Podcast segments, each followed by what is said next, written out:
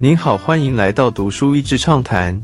读书益智畅谈是一个可以扩大您的世界观，并让您疲倦的眼睛休息的地方。短短三到五分钟的时间，无论是在家中，或是在去某个地方的途中，还是在咖啡厅放松身心，都适合。大厨与政治。俄国克林姆林宫正在煮什么？原来俄国政治史总是跟厨师、厨师的后代、沙皇身边的御用厨师息息相关。这本书不算是什么大作，甚至应该会是比较冷门的书籍，但是我非常享受阅读的过程，一直都很喜欢一些用人性共同经验的视角来切入那些很有争议性或是很容易让人分裂的话题。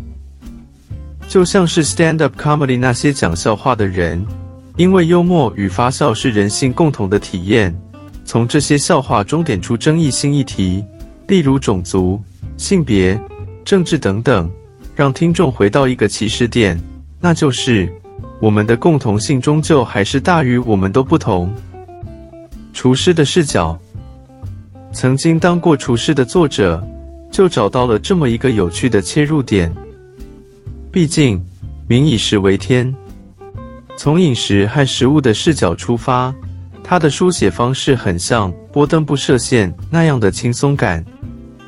但就是在这些共享美食与畅饮的言谈之间，他所采访的对象往往就很容易说出隐藏在心里的一些话。而身为波兰裔的他，对于整个东欧与斯拉夫民族饮食也是有所了解。在俄国。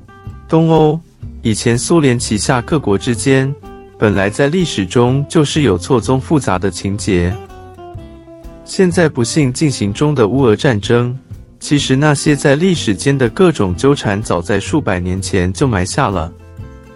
从西方的视角，总是觉得俄国是一个不断扩张的侵略者，但从俄国的视角，因着先天地理的环境以及历史的记忆。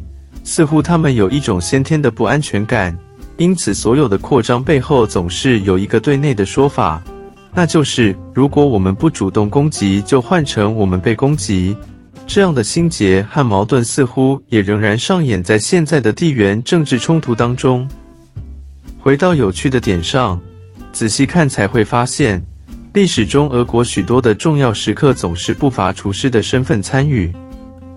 普丁自己就是厨师的孙子，而且他刻意让祖父误解为史达林的御厨，以增加人们对他的信赖。在乌尔战争当中成为佣兵的瓦格纳，被暗杀的这位领袖本身也是一位厨师出身的餐饮大亨。而这样的历史因素，往往就是因为沙皇身边最重要的人就是御厨。御厨不但要服侍老板，更是要能够确保他不会被下毒。而往往前任沙皇的御厨不能再被后来者所聘用，因此这些御厨的忠诚度颇高。但不得民心者，往往也是被有心推翻人士透过食物下毒来杀害。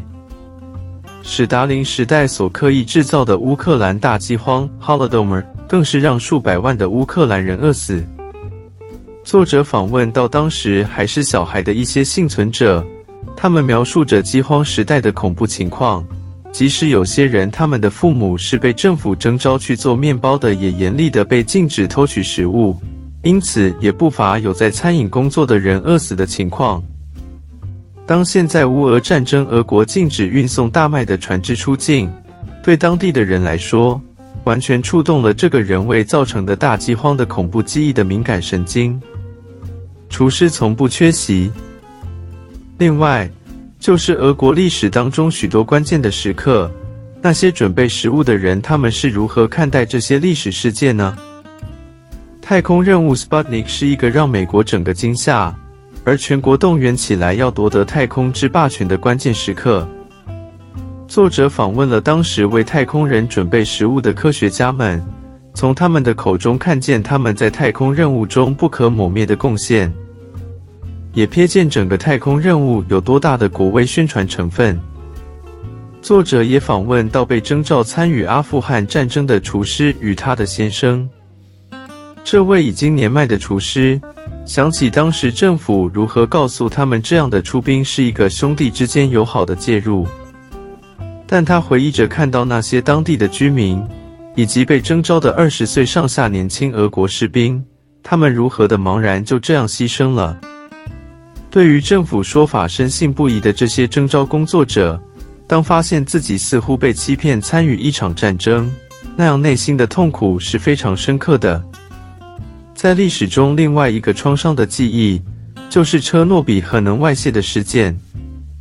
作者访问到的老太太们，都是当年被政府征召到前线去帮忙当厨师的年轻女孩。这些老太太们说着自己的故事。可以看出，他们当年对核能外泄严重性的无知。当他们发现同事们似乎开始出现奇怪的病痛或是不明的死亡，只能寻求医生的帮助。其中有一名医生是了解广岛原子弹爆炸的后遗症的科学家，他在诊断时直接宣判了大家的时期。后来那位医师逃走了，而且据说是带着愧疚感自杀了。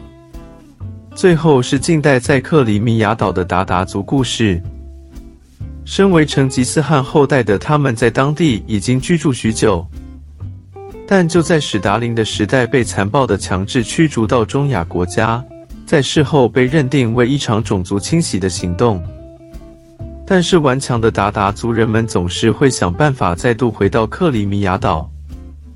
他们最常用的方式是一种达达族的料理。因为这样的料理深入当地人的味蕾记忆当中，也成为他们再度回到故土能够立足的一个起始点。在大概十年前的克里米亚战争时，普丁又开始分裂当地的人们，想办法赶住鞑靼人。鞑靼人仍然坚信他们会坚守到底，他们的食物给他们力量，也让他们跟这个土地更加紧密连结。排毒。离线，过滤你吸收的数位食物。有一句俗谚说：“You are what you eat。”你吸收什么样的食物，就会成为什么样的人。其实，让自己被喂养什么食物和喂养什么资讯，都会影响自己成为什么样的人。假讯息和思想统战自古就有，只是科技让这些资讯变得极低成本，而且无孔不入。现在越来越多人体会到慎选食材和进食或是断食的好处，或许这样的观念也适用于资讯的吸收吧。减少摄取大量加工的东西，以及那些令人上瘾、不用思考的简单内容。再来就是刻意离线一段时间，让自己的资讯消化系统可以休息排毒一下。今天的内容就到此为止了，十分感谢大家收听《读书益智畅谈》节目。如果对我们的内容感兴趣，欢迎浏览我们的网站 dasheasy 点 net，或是关注我们的粉丝团“读书益智”，也可以分享给您的亲朋好友。欢迎继续关注我们下一期节目，下次见。